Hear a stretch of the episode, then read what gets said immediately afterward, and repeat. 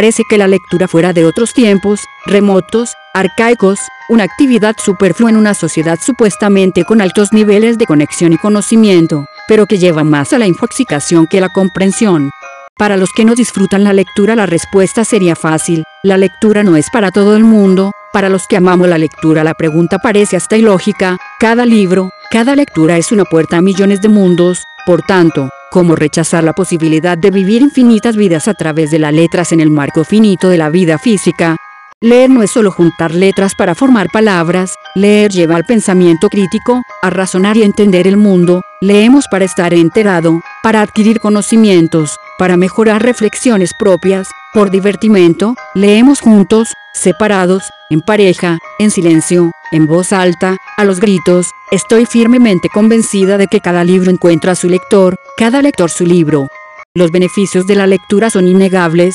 comprobados hasta el cansancio, pero aún así la lectura no conquista, ha perdido su atractivo, más en sociedades altamente tecnológicas rodeadas de distractores que nos alejan de la calma y la contemplación que garantizaría un proceso lector agradable. Se debería cambiar esta pregunta más bien por, ¿por qué las personas se han alejado de la lectura? Parte de la respuesta sería por las lecturas obligatorias en la casa y en la escuela, la forma en que los niños aprenden a ver la lectura como un castigo, una imposición, los acostumbra a experimentarla como algo aburrido y soso, alejándolos de la maravillosa posibilidad de los viajes sin pasaporte, de conocer mil mundos y mil historias que, a la vez que potencia su creatividad e imaginación, también les permite entender mejor el mundo y vivirlo mejor. Sí, todas las personas deberían leer, pero no solo literatura, no solo palabras escritas, se reduce el acto de leer a eso y debería incluir leer noticias, realidades, contexto, cuerpos, la naturaleza, géneros distintos a la literatura.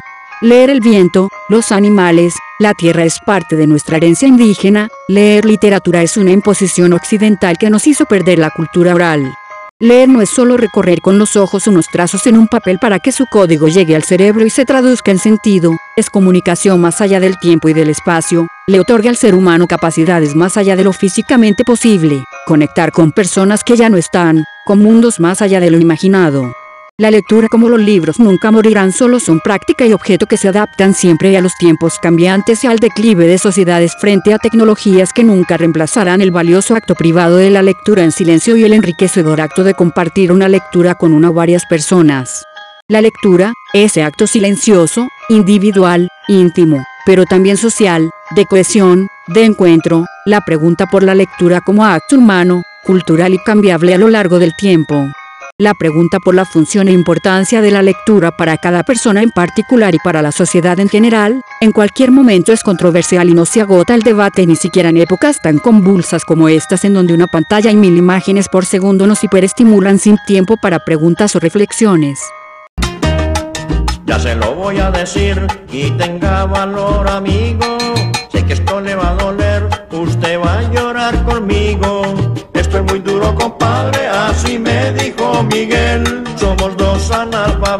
Yo tampoco sé leer. Me tumbó Miguel.